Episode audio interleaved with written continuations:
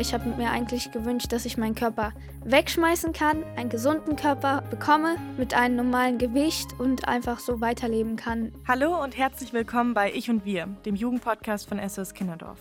Ich bin Julina und wir reden heute über ein Thema, das leider immer noch sehr aktuell ist: Essstörungen. Wir haben schon mal eine Folge dazu gemacht, aber da hat in erster Linie eine Therapeutin mit uns gesprochen, vor allem so über die Fakten und uns erklärt, was es für Essstörungen gibt aber da haben wir noch nicht so viele Erfahrungen von Kindern und Jugendlichen gehört. Das machen wir aber heute. Hört euch aber vorher unbedingt nochmal die erste Folge dazu an. Ganz wichtig vorab, das Thema kann wirklich sehr belastend sein und enthält auch vielleicht die ein oder andere triggernde Aussage oder Geschichte. Deswegen passt auf euch auf und wenn ihr zu irgendeinem Zeitpunkt merkt, dass euch das ein bisschen zu sehr belastet, dann stoppt die Folge und hört zu einem anderen Zeitpunkt weiter oder hört sie zusammen mit einer Vertrauensperson. Ihr seid auch nicht mit dem Thema allein und wenn ihr Hilfe braucht, dann findet ihr auch Stellen in den Show Notes dazu. Wir nennen hier in der Podcast-Folge auch keine Zahlen oder Kleidergrößen und wir reden auch nicht über Methoden, wie man das Gewicht reduzieren kann. Wir sprechen heute über drei Arten von Essstörungen. Einmal die Magersucht bzw. Anorexie, die Bulimie und die Binge-Eating-Störung. Auch wichtig ist, oft werden nur Mädchen und Frauen in Zusammenhang mit Essstörungen erwähnt, aber auch Jungs und Männer sind häufiger betroffen, als wir denken. Um die Aussagen unserer Protagonistinnen auch ein bisschen einordnen zu können, haben wir Katharina Stang bei uns. Sie ist Sozialpädagogin von der Beratungsstelle Schneewittchen in Augsburg für Kinder und Jugendliche und junge Erwachsene mit Essstörungen. Hallo Katharina, schön, dass du hier bist. Hallo, danke, dass ich hier sein darf.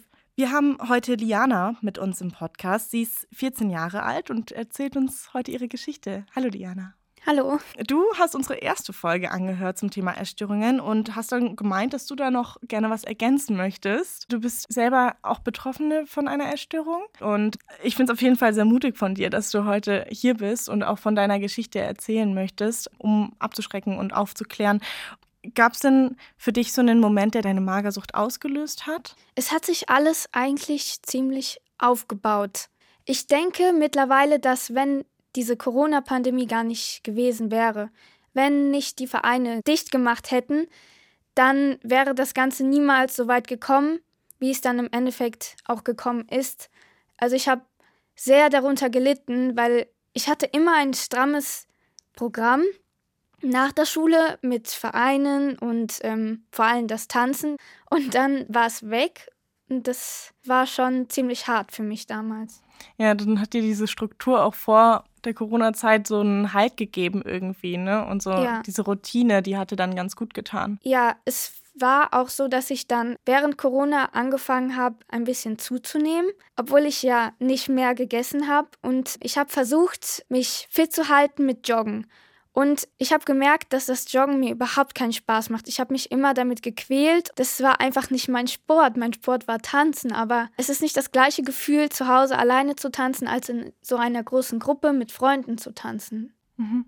Ja, das hat mir echt gefehlt. Und wann hast du dann gemerkt oder halt so die Vermutung gehabt, dass es ähm, vielleicht sich wirklich um eine Essstörung handeln kann bei dir? Also ich habe mir nie gedacht, dass es eine Essstörung ist, weil zum Beispiel habe ich mir nie ähm, den Finger in den Hals genommen, ich habe mich nie für extra übergeben. Und deswegen dachte ich, das ist einfach nur so, dass ich keinen Appetit habe. Ich habe irgendwann gemerkt, dass ich mich überhaupt nicht mehr auch schön fand also egal welches Kleid ich anhatte, ich habe mich einfach nicht schön gefühlt und ich habe mich nie wohl gefühlt in meinem Körper. Und irgendwann hatte ich so viel Haarausfall und ich habe einfach immer gefroren. Ich konnte gar nicht ins Schwimmbad gehen. Ähm, also ich hätte niemals gedacht, dass diese Essstörung so große Auswirkungen hat, dass meine Haare so extrem ausfallen, dass ich so viel Schorf am ganzen Körper bilde und insgesamt, dass meine Haut sich so stark abgelöst hat von meinem Körper. Und diese Müdigkeit, also ich hätte davor niemals das erdenken können, dass man so müde sein kann. Ich konnte noch nicht mal wirklich ein Buch aufschlagen und lesen, weil mir sind einfach die Augen zugefallen, egal wie viel ich geschlafen habe. Ja, also es sind dann ganz, ganz auch große Einschränkungen so in deinem Alltag gewesen, die du erlebt hast durch diese Essstörung. Ja, genau. Du tanzt ja. Was hat sich dadurch dann verändert? Weil wenn du schon sagst, dass du sehr müde warst. Also ich habe immer so ein bisschen versucht, meinen Körper zu veräppeln, indem ich dann kurz vorm Tanzen mal was gegessen habe.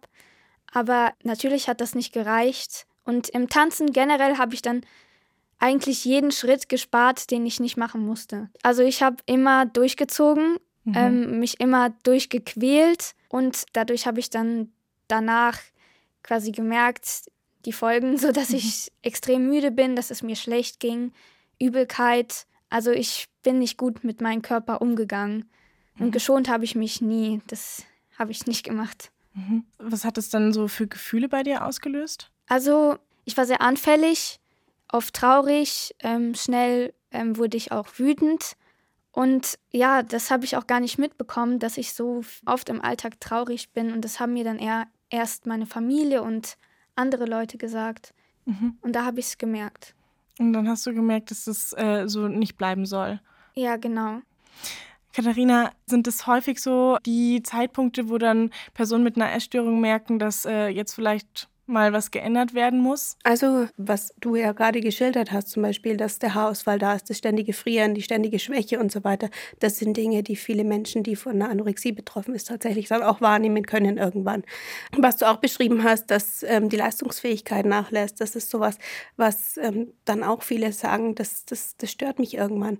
Aber gleichzeitig dieses doch um alles in der Welt die Leistungsfähigkeit trotzdem aufrechterhalten wollen, bis eigentlich gar nichts mehr geht, ist auch ganz, ganz typisch. Mhm. Was ich auch ganz spannend fand, was du erzählt hast, war, ähm, dass du sagst, die Pandemie war so letztendlich das, was es so ins Wanken gebracht hat. Das kann ich total nachvollziehen. Gleichzeitig ähm, habe ich dir ganz genau zugehört und fand es ganz spannend, dass du gesagt hast, dass du ähm, einfach so unglücklich warst mit dir irgendwie selber und dann so in den Sport gegangen bist. Und ich kann mir auch vorstellen, dass es vielleicht auch irgendwie so ein bisschen was ausgelöst hat, zu sagen, die eigene Unzufriedenheit war so ein bisschen das, was so mit dazu beigetragen mhm. hat. Und vielleicht wäre es auch so gekommen, wenn der Tanzverein offen gewesen wäre. Man kann es letztendlich gar nicht sagen. Und das ist immer das, was die, die Essstörung so besonders macht. Ja? Ähm, weil vielleicht wäre auch da irgendwie Unzufriedenheit da gewesen. Und wir sagen ja multifaktorielles Entstehungsmodell, weil man am Ende nie abschließend sagen kann, das und das und das war's, sondern es bleibt am Ende vielleicht immer ein kleines Fragezeichen übrig. Mhm. Und damit muss man sich vielleicht letztendlich abfinden, auch wenn man am Ende eine Therapie gemacht hat. Aber man lernt damit umzugehen. Und auch wenn bei der Anorexie, bei der Magersucht am Ende das Gewicht stabilisiert ist, das ganz Wichtige ist, dass man im Kopf auch eine Genesung hinbekommt. Das heißt, dass ich mir klar darüber werde, dass der Kopf gesunden muss.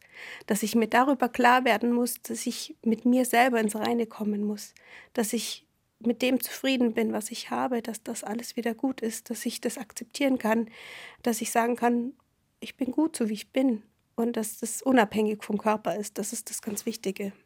Mhm. Ähm, dass ich unabhängig von der Pandemie oder nicht sagen kann, das ist alles okay, so wie es ist. Und äh, das ist natürlich ein Prozess, ne? Also gerade so das Körperliche wieder aufzubauen. Ich meine, man verliert ja wirklich dadurch sehr viel. Du hast jetzt schon davon gesprochen, dass du viel Haarausfall hattest und diesen Schorf äh, an den Armen. Ähm, und das muss sich ja erstmal alles wieder regenerieren, so der Körper. Und dann eben psychisch auch, dass man versucht, wieder eine gute Beziehung zum Essen auch zu bekommen.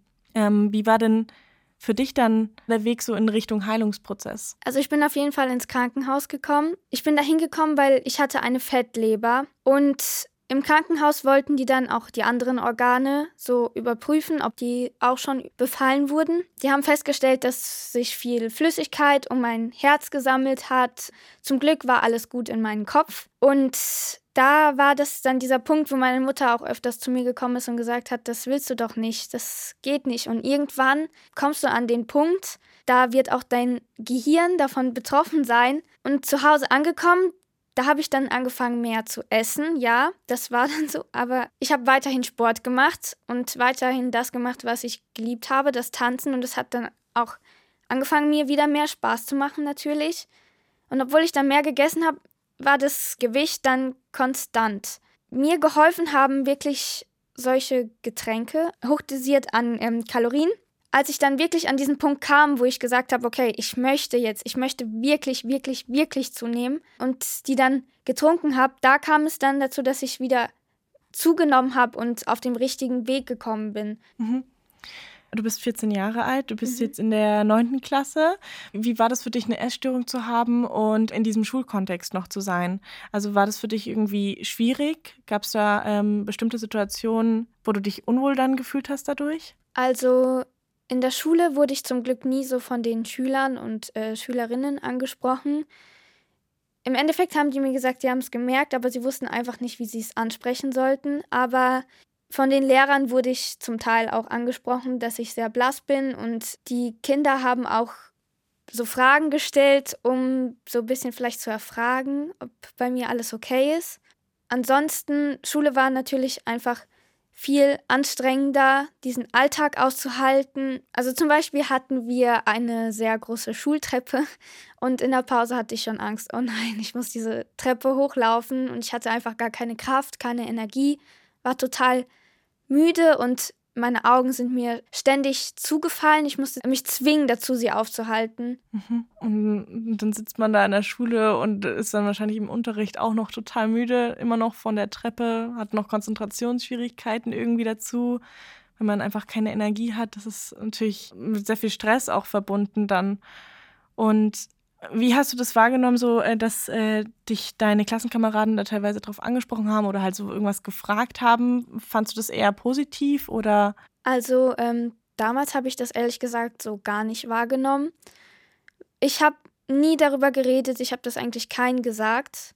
Und in der Schule wusste keiner, was bei mir so privat abläuft und warum ich mich so verändert habe.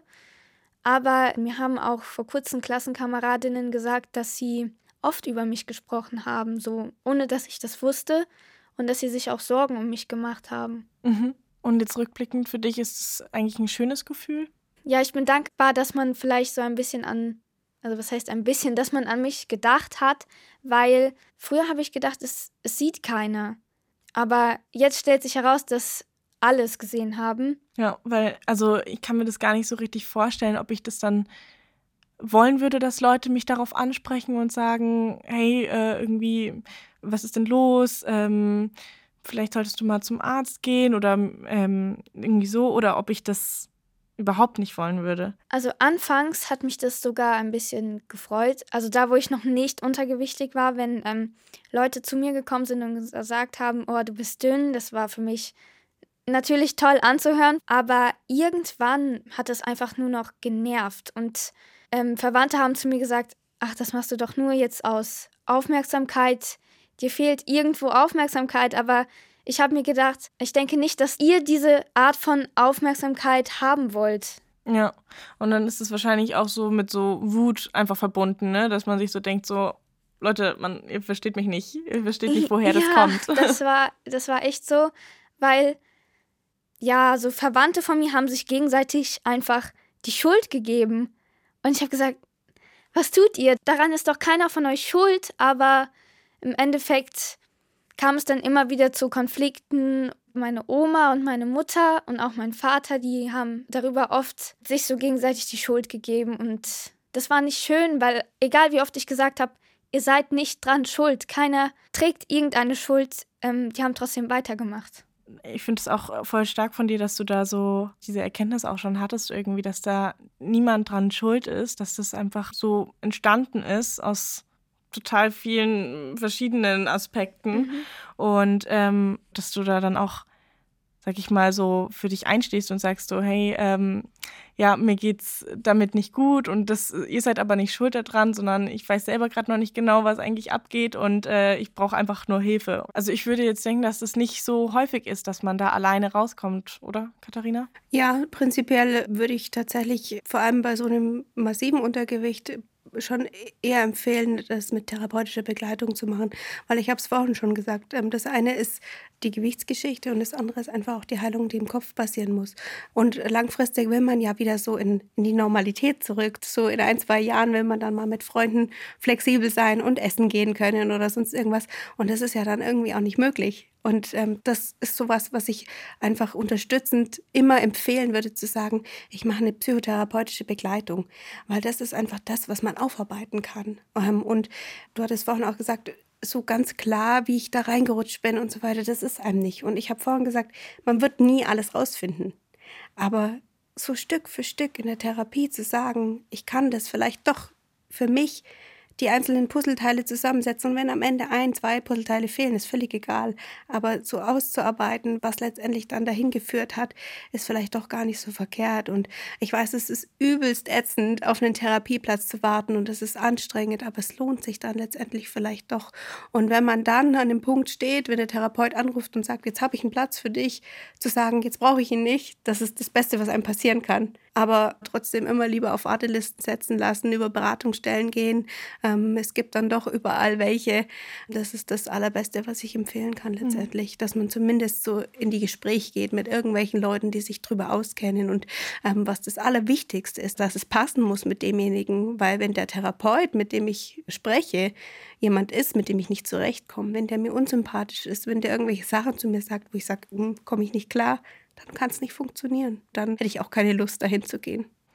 Ja, so eine Therapie würde dann bestimmt auch vielleicht vor Rückfällen so ein bisschen schützen, wenn man das für sich erklären kann, woher das kam und wie sich das aufgebaut hat. Genau. Ich glaube, ich bin immer noch auf einer Warteliste, aber ich habe über ein Jahr lang mhm. auf einen Platz für eine Therapie gewartet und meine Mutter musste alle fünf Wochen dort wirklich anrufen, meine Größe, mein Gewicht durchgeben und mein Gewicht wurde einfach immer weniger. Irgendwann kam der Punkt, wo man eigentlich sagen könnte, jetzt, wenn ich jetzt da anrufe, die müssten mich sofort für eine Therapie aufnehmen. Aber wir haben einfach nie eine Rückmeldung bekommen. Hm. Ja. Und das ist im Moment einfach ganz katastrophal, wie es aussieht mit ambulanten Therapieplätzen. Dazu muss ich tatsächlich sagen, auch wenn es sich erschreckend anhört, im Kinder- und Jugendlichenbereich ist es noch besser als im Erwachsenenbereich. Also bis 21 geht es noch besser, auch wenn das für dich sich im Moment wie ein Witz anhört, weil du seit über einem Jahr wartest. Ähm, Im Erwachsenenbereich geht fast gar nichts mehr. Und deswegen habe ich jetzt gerade nochmal die Beratungsstellen in, ins Spiel gebracht. Einfach nochmal zu schauen, was gibt es im Umland an Beratungsstellen, weil man da vielleicht noch eher unterkommt damit man zumindest irgendwo jemanden hat, mit dem man sprechen kann drüber, dass man nicht nur ins Essen zurückfindet, sondern auch darüber spricht, warum ist es überhaupt so weit gekommen, wie es gekommen ist. Das ist ganz, ganz wichtig, mhm. dass man einfach weiß, was war eigentlich, warum ist es immer noch so. Wenn du jetzt schon sagst, das Gewicht geht ja immer noch wieder runter oder wird nicht besser oder wie auch immer, dann ist es vielleicht auch noch nicht ganz gut und du willst ja einfach auch wieder ins Leben zurückkommen so und willst, willst die Energie haben fürs Tanzen, für die Schule, fürs fürs Großwerden, willst, willst einfach dein Leben zurückhaben, so wie es war. Und ähm, bin mir ganz sicher, dass du das auch schaffst. Und das ist was ganz, ganz Wichtiges einfach. Mhm. Ja. Und so Beratungsstellen sind dann wahrscheinlich auch vor allem für den Übergang, also genau. in dieser Wartezeit, ja. ganz wichtig. Gibt es da noch ähm, andere Möglichkeiten, wo man sich irgendwie hinwenden kann oder die man machen kann selber ähm, in dieser Wartezeit? Also einfach so, wie es du mit deiner Mama schon machst, immer einfach dranbleiben, regelmäßig einfach durchtelefonieren bei den TherapeutInnen, ähm, bei den Beratungsstellen dran zu bleiben. Dann gibt es eben ähm, das Therapienetz Essstörung noch, die ja auch so eine Vernetzung sind, da einfach immer wieder dran zu bleiben und zu schauen und ähm, mit aller Kraft und ähm, Mut zu sagen, ich will das unbedingt. Und das kann ich einfach wirklich nur empfehlen, mhm. ähm, damit es dann einfach, so wie es du gerade, Julina, schon gesagt hast, für den Fall, dass es zu einem Rückfall kommt und der kann kommen, weil es einfach der Genesungsweg nicht geradlinig verläuft, sondern immer wieder in so Schnörkeln verlaufen kann, ähm, dass ich einfach gerüstet bin. Weil dann lerne ich einfach in der Therapie, in der Beratung, was kann ich aus meinem Rucksack auspacken und ähm, wenn die Essstörung die Frechheit besitzen sollte, wiederzukommen und das tut sie vermutlich vielleicht, mhm. dass ich mir was auspacken kann und sagen kann, so nicht. Ja. Ich will nicht, dass du wiederkommst du kannst ganz schnell wieder verschwinden. Wir wollen auch später dann auch nochmal über ähm, vielleicht ein paar Präventionsmöglichkeiten sprechen, weil äh, du, Katharina, da ja auch drin arbeitest in dem Gebiet. Liana, jetzt aber noch eine Frage an dich. Was wünschst du dir denn für deinen Körper und für deine Heilung jetzt? Also ich wünsche mir, dass mein Haarwachstum einfach jetzt gesund weitergeht. Also mir liegt schon viel an meinen Haaren also dass sie mal wieder ein bisschen anfangen zu glänzen, dass ähm, ich auch mal anfange zu wachsen und ja, auch mal in die Pubertät komme, dass ich mal vielleicht meine Menstruation bekomme, dass ich ein paar Zentimeter wachse, dass meine Brust vielleicht anfängt ein bisschen zu wachsen. Einfach, ja, das wünsche ich mir für meinen Körper, dass er gesund ist, dass ich noch lange, lange, lange tanzen kann. Also es hört sich auf jeden Fall so an, dass du da auf einem guten Weg schon bist und du redest ja auch schon super reflektiert über deine Essstörung. Und ja, ich kann nur nochmal Danke sagen, dass du heute hier warst und äh, mit uns über deine Geschichte gesprochen hast. Ich glaube, das hilft wirklich ganz vielen. Okay, danke schön. So, wir haben heute noch einen Gast bei uns. Katharina, die kannst du vielleicht kurz vorstellen. Ja, genau. Ich habe jemanden mitgebracht ähm, aus Augsburg. Und zwar ähm, ist es die Kati. Und ähm, ich glaube, Kati kann sich am allerbesten selber vorstellen. Vielleicht ganz kurz. Kati ist bei mir in der Nachsorgegruppe. Genau, also ich bin Kati und ich habe seit sieben Jahren ungefähr mit Bulimie zu kämpfen, bin aber eben relativ weit in der Genesung und genau darum geht es heute. Und ihr geht auch zusammen oft auf äh, Präventionsveranstaltungen, oder? Genau. Ja. Seit neuestem haben wir das so ein bisschen begonnen und das klappt ganz hervorragend. Und Kathi macht das ganz freiwillig und unentgeltlich vor allem. Mhm. Und bin ihr da total dankbar, weil ich glaube, niemand kann besser von einer Essstörung berichten als jemand, der selbst betroffen ist oder war. Und was kann man sich genau darunter vorstellen unter so Präventionsveranstaltungen? Mhm. Also die Schulen fragen uns an, uns, also die Beratungsstelle, und wir kommen dorthin und bieten Workshops an für verschiedene Schularten und Klassenstufen. Und ähm, in letzter Zeit war es dann so, dass ich so ein bisschen was über die Theorie erzählt habe. Welche Form von Essstörung gibt es? Was sind auslösende Faktoren? Ja, wie kommt es dazu? Und dann sind wir so ein bisschen in Austausch in eine Fragerunde gekommen. Und Kathi ist eben eine der beiden Betroffenen, die mich dazu begleitet und begleiten. Und äh, das finde ich ganz, ganz wertvoll, weil die SchülerInnen hängen da wirklich an den Lippen und hören zu. Und ich finde das super spannend und toll. Und mutig vor allem auch. Mhm. Ja, das auf jeden Fall. Also es ist super mutig, dass du auch heute mit hier dabei bist und ähm, mit uns über deine Geschichte auch redest. Ähm, Kathi, du bist selber auch Bulimie-Betroffene. Wie ist es denn zu deiner Essstörung gekommen und wie war der Verlauf davon? Also ich habe ja am Anfang gesagt, dass ich seit sieben Jahren ungefähr mit der Bulimie zu kämpfen habe. Ähm, wie lange die tatsächlich schon geht, hat auch meine Therapeutin gesagt, können wir so nicht ganz herausfinden.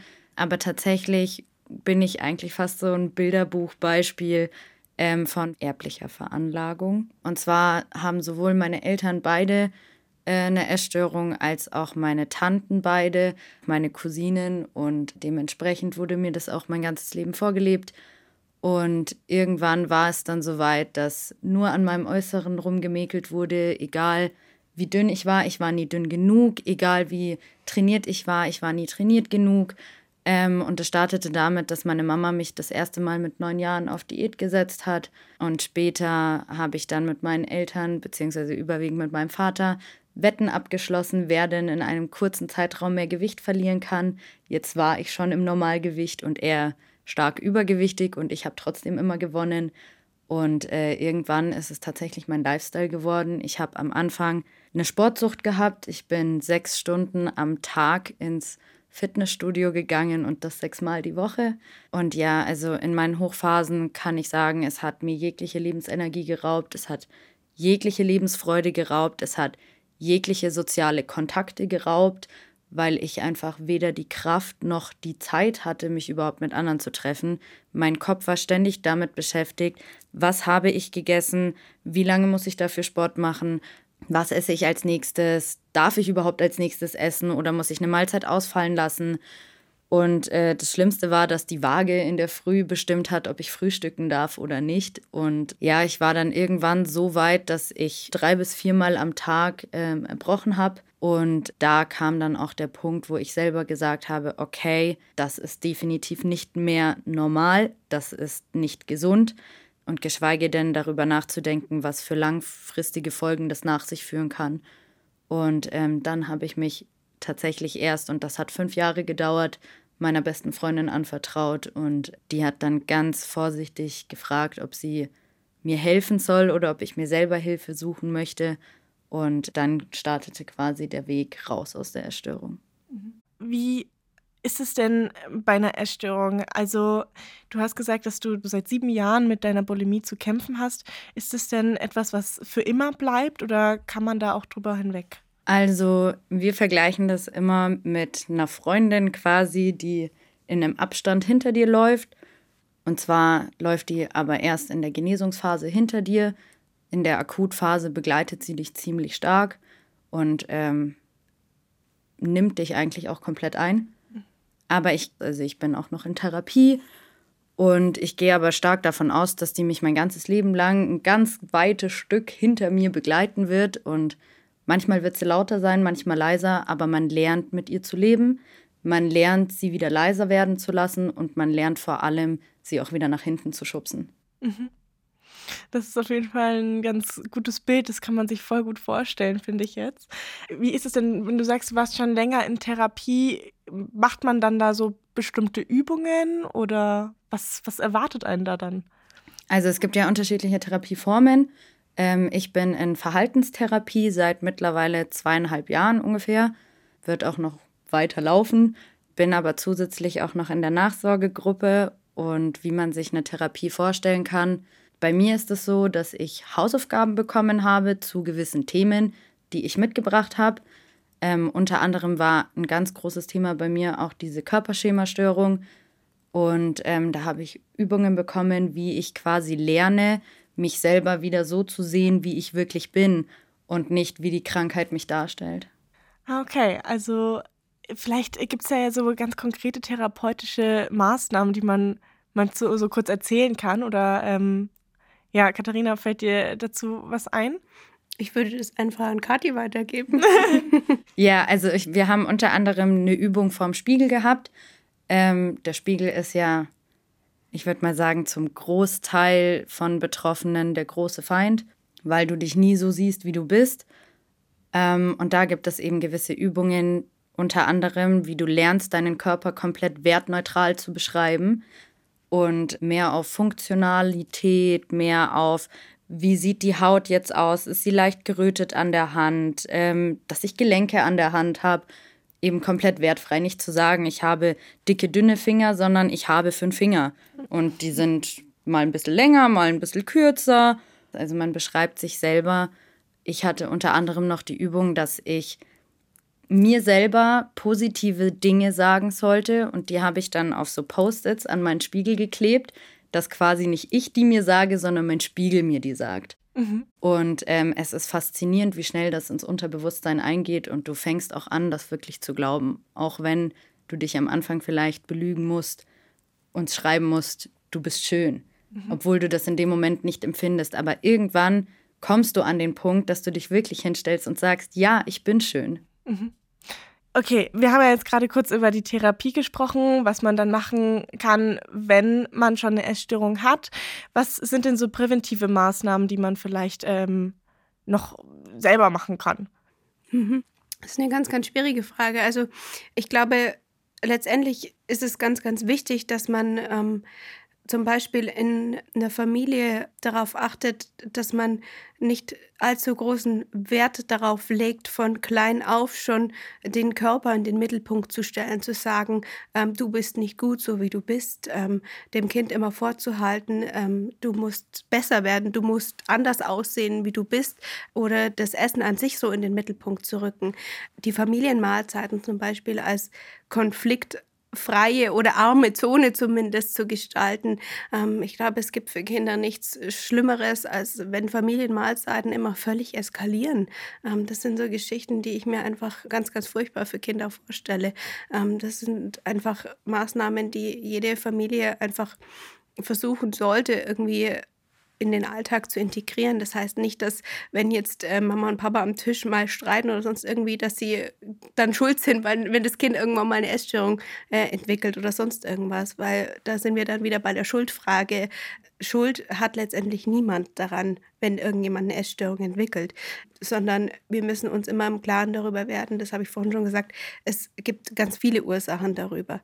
Ähm, was wir präventiv machen können, ist aufzuklären, das versuchen wir, indem wir in die Schulen gehen, dass ähm, Schulen sowas unterstützen, dass wir das in den Lehrplan mit reinnehmen, dass Essstörungen einfach da sind, dass wir Ärzte unterstützen dabei, dass Ärzte einfach informiert sind, dass Ärzte nicht wegschauen, wenn wir Untergewicht da haben.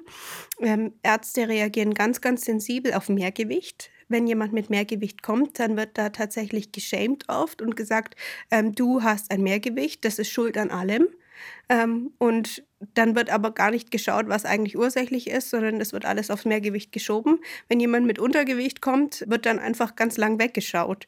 Tatsächlich ist es nicht nur bei Allgemeinärzten so, sondern leider auch bei Kinderärzten, dass die ganz, ganz lang wegschauen. Das heißt, präventiv können wir dahingehend arbeiten. Das ist dann schon fast gar nicht mehr präventiv, dass wir auch die Ärzte ganz, ganz arg mit ins Boot holen. Auch im Übrigen die Frauenärztinnen, mhm. dass wir sagen, wir müssen auch da ansetzen zu sagen, ähm, guckt mal bitte auf eure Patientinnen. Ähm, wenn da jemand mit einem ganz, ganz niedrigen Gewicht kommt, dann sprecht da bitte an mhm. und sagt nicht noch, es ist alles in Ordnung. Mhm. Genau. Ja, wir haben ähm, in der ersten Folge auch schon drüber gesprochen, dass ähm, eine Essstörung oft auch so, sag ich mal, der Gipfel vom Eisberg ist, aber da ganz viele auch andere Themen drunter liegen. Mhm. Und ähm, dann kann ich mir auch vorstellen, dass es präventiv vielleicht auch gut sein kann, wenn man so achtsam an diese ganzen Thematiken auch herangeht und versucht, die aufzulösen mhm. und Stress auch ähm, so gut wie möglich zu reduzieren und auf seine Psyche einfach Acht gibt, mhm. damit dann letztendlich gar nicht ähm, nur eine Essstörung noch als letzter Kontrollversuch irgendwie herangezogen werden muss. Ja, ich glaube, dass einfach gerade sehr, sehr viele Themen auf junge Menschen einprasseln und dass dann letztendlich oft eine Essstörung der letzte Ausweg ist. Man versucht irgendwie alles noch irgendwie richtig zu machen. Und letztendlich sind so viele Themen, die gerade da sind, ähm, was so die ganze Welt betreffen. Und das ist eine massive Überforderung, die da ist. Und dass man einfach so ein bisschen Last und Druck den Jugendlichen wegnimmt. Und das ist was, was einfach ganz, ganz schwierig ist, zu sagen, ähm, es ist okay, so wie es ist und du bist gut, so wie du bist. Mhm. Und dass man weggeht von ganz, ganz vielen Äußerlichkeiten, die da sind. Mhm. Also das merken wir einfach auch auf Präventionsveranstaltungen, dass da viel Wert auf Äußerlichkeit gelegt wird und zu sagen, das ist nicht das, was im Vordergrund steht. Und ähm, du kannst sehr viel richtig machen, so wie du bist. Mhm. Ja. Und das ist ja dann, zu Hause können Kommentare kommen, das hattest du ja auch schon mhm. erwähnt, Katharina, so am Esstisch abends oder so, ja. unterschwellig irgendwie mal ein Kommentar. Aber ähm, ich meine, so auch in, in der Schule oder im Freundeskreis sind da ja auch dann ähm, so Risiken, da solchen Aussagen zu begegnen. Ja. Was kann man sich jetzt als Freundeskreis vielleicht vornehmen, um möglichst ähm, präventiv vorzugehen für alle Mitglieder im Freundeskreis. Wenig Kommentare auf Äußerlichkeiten tatsächlich. Also mir hat mal eine Betroffene gesagt, tatsächlich, sie kommentiert nichts mehr, was das Gegenüber nicht innerhalb von fünf Sekunden ändern kann. Und das ist beispielsweise, du hast da was zwischen den Zähnen, das kann ich wegmachen und das ist gut. Alles andere hat man zu unterlassen. Und das finde ich eigentlich eine gute Einstellung, mhm. weil ich kann zum Beispiel hier zu jemandem sagen, deine Haare sehen heute aber gut aus. Treffe ich denjenigen heute auf dem falschen Fuß, ähm, kann das auch bedeuten, deine Haare sehen sonst scheiße aus. Mhm. Ja? ja? Und ähm, wenn da jemand mit niedrigem Selbstwert dasteht, kann das richtig viel auslösen. Und ich kann doch ganz viele andere Komplimente machen und einfach Äußerlichkeiten mal einfach unterlassen zu bewerten ständig, sondern ich kann jemanden einfach anders sagen, dass ich ihn wertschätze. Mhm. Und das macht so viel mit jungen Menschen, die sind eh schon so überfordert. Und da kann ich ganz andere Dinge anrichten, ganz viel anderes auslösen, wenn ich so sowas kommentiere immer.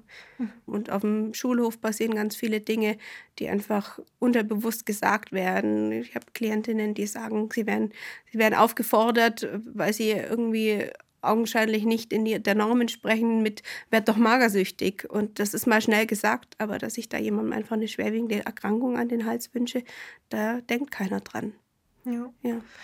Kathi, du bist auch zustimmend am Nicken. War das auch etwas, was dich bei deinem Heilungsprozess ähm, ja, einfach begleitet hat? Ja, tatsächlich ähm, finde ich es einfach extrem wichtig, dass die Gesellschaft lernt, eben aufs Äußere überhaupt keine Werte oder Wertschätzung abzugeben, weil nur weil etwas subjektiv für dich nicht schön ist, bedeutet das nicht, dass andere das auch so empfinden.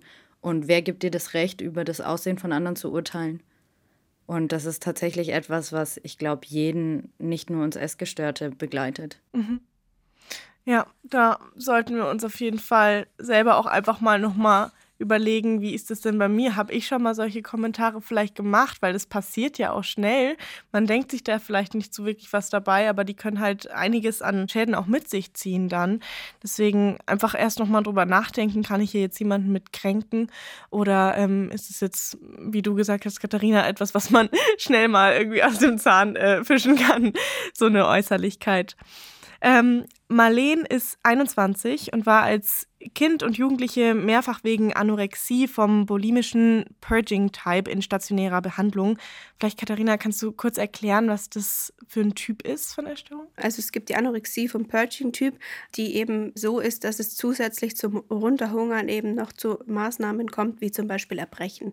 Das heißt, dass es zusätzlich noch schneller geht, Gewicht zu verlieren. Mhm. Ja, Marleen war als Kind übergewichtig und dann kam auch so die Trennung der Eltern dazu und sie hat das Ganze so, sagt sie selber, auch kompensiert über das Essen.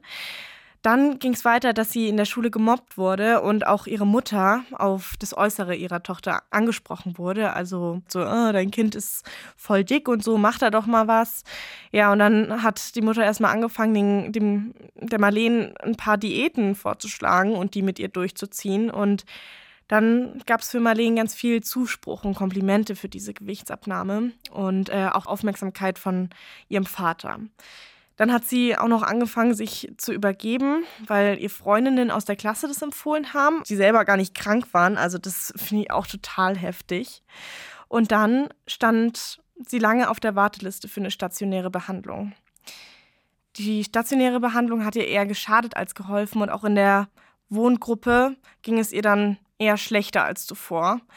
Trotzdem sagt sie heute, dass es ihr besser geht und das hat sie uns erzählt. Ich bin dann ausgezogen, und äh, musste halt irgendwie für mich selber sorgen oder wollte auch für mich selber sorgen und ähm, es hat irgendwie lange gedauert, aber ich bin da jetzt irgendwie so meinen Weg gegangen und ähm, über die Krankheitseinsicht dann halt irgendwie auch über die Volljährigkeit hinaus und zwei Psychotherapien, also einmal mit noch einer Kinder- und Jugendpsychotherapeutin und noch einer Erwachsenentherapeutin bin ich halt irgendwie heute an einem Stand, wo ich sage, ich komme damit zurecht. Und ähm, Phasen, in denen ich merke, dass ich da eine Vorbelastung habe und in denen ich aufpassen muss. Aber ich habe auch einfach voll viele Phasen, in denen es mir richtig gut geht. Und ähm, heute bin ich irgendwie frei im Essen und habe jetzt nicht die Riesenangst, mich auf die Waage zu stellen oder irgendwas und bin da irgendwie sehr happy mit.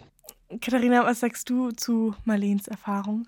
Also ich denke, es gibt immer wieder negative Erfahrungen mit Kliniken. Der Überbegriff Klinik ist immer ganz, ganz schwierig, weil es natürlich ganz, ganz verschiedene Formen von Kliniken gibt. Ähm, ich denke, ähm, die Erfahrungen, die Marleen vielleicht gemacht hat, war, waren bezogen auf ähm, Kinder- und Jugendpsychiatrien. Und da ist es oft ganz, ganz schwierig zu sagen, ähm, man geht in eine normale Kinder- und Jugendpsychiatrie, ähm, die vielleicht nicht ausgelegt sind auf Essstörungen. Es gibt aber auch sehr, sehr viele Kinder- und Jugendpsychiatrien, die ähm, spezialisierte Stationen haben für Essstörungen, da sieht es dann schon wieder ganz, ganz anders aus. Auch Kinder- und Jugendpsychiatrien, die nicht spezialisiert sind, können sehr, sehr gute Plätze sein für jemanden mit einer Essstörung.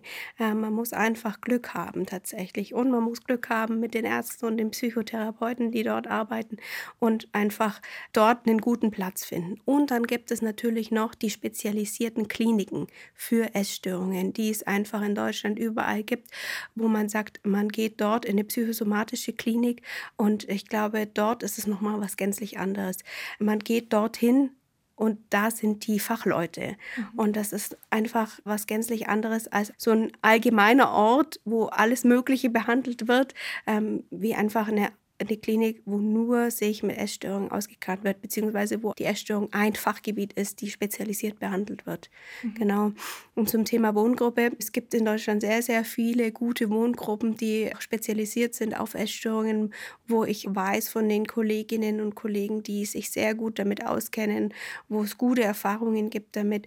Und dann gibt es wie überall einfach Wohngruppen, wo es vielleicht nicht ganz gut funktioniert. Und mhm. ähm, das sind einfach persönliche Erfahrungen. Und was ganz, ganz wichtig wichtig ist. Es gibt nicht den Goldweg aus der Essstörung heraus, sondern es gibt für jeden den persönlichen richtigen Weg, weil wenn es den Goldweg gäbe, dann könnte ich in der Beratung einfach die Tür aufmachen, den Zettel mitgeben und sagen auf Wiedersehen. Dann mhm. wäre die Beratung schnell erledigt und das gibt es leider nicht. Ja, Kathi, wie war das bei dir? Wie hast du gemerkt, was für dich der richtige Weg ist? Also es ist tatsächlich sehr interessant. Ich selber war gar nicht bereit, beziehungsweise ich hatte gar nicht die Kraft, mir selber Hilfe zu holen.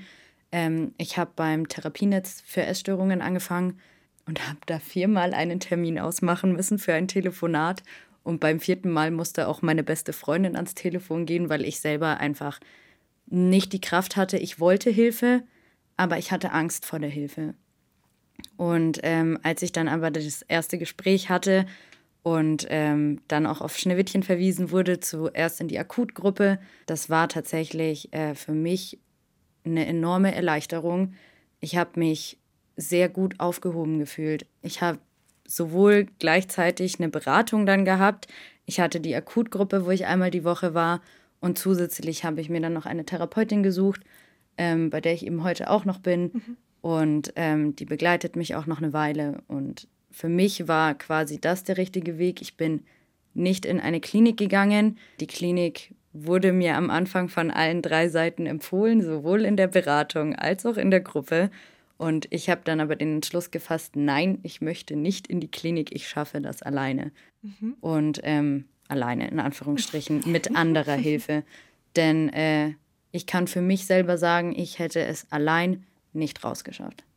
Ja, dann ist es ja super, dass du da dann so viele Stellen direkt an die Hand bekommen hast, die dich dabei unterstützt haben, da rauszukommen. Ja, absolut. Also das Therapienetz als erster Schritt fand ich extrem gut, dass ich mich da anonym dran wenden konnte.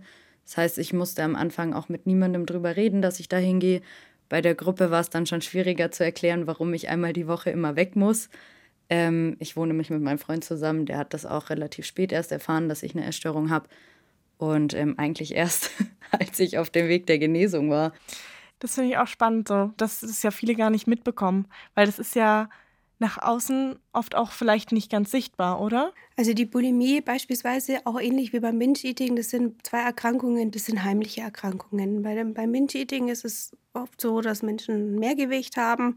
Das kann man sich vielleicht dann gesellschaftlich so erklären. Da wird dann ähm, stigmamäßig noch irgendwas womöglich zugeschrieben. Der kann halt nicht abnehmen, der ist womöglich noch faul oder sonst irgendwas, was man halt äh, Menschen mit mehr Gewicht noch zuschreibt.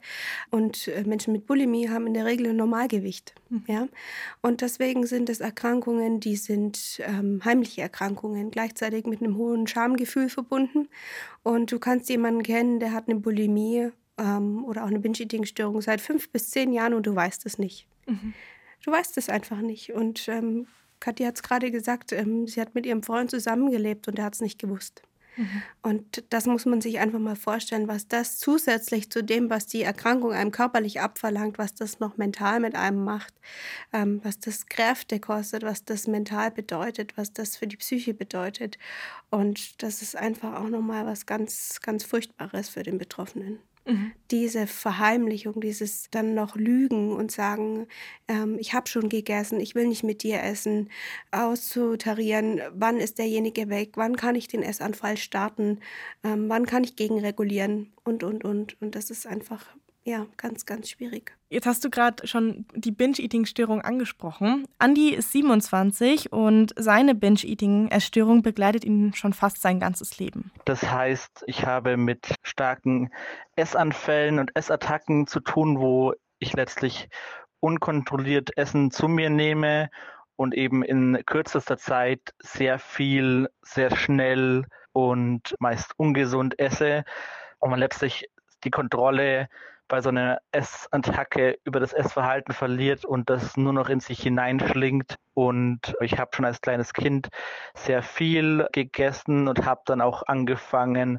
immer wieder heimlich zu essen. Das lag auch daran, dass es aufgefallen ist, dass mein Essverhalten nicht normal ist und ich das so wieder gespiegelt bekommen habe. So, das ist zu viel, das ist zu ungesund. Und das war halt die Konsequenz daraus ähm, als Kind, dass ich dann eben heimlich gegessen habe, dass es eben nicht so sehr auffällt und ich das nicht so oft zu hören bekomme, dass es eben nicht normal ist. Mit 24 hat er dann realisiert, dass er echt was ändern muss. Mir war das unterbewusst eigentlich schon sehr lange klar, dass mein Essverhalten weder normal noch gesund noch üblich ist. Es hat aber sehr lange gedauert, bis das vom Unterbewusstsein ins Bewusstsein gekommen ist und ich mich damit auseinandergesetzt habe und mir dort Hilfe gesucht habe. Mir hat das Therapienetz Essstörungen sehr weitergeholfen.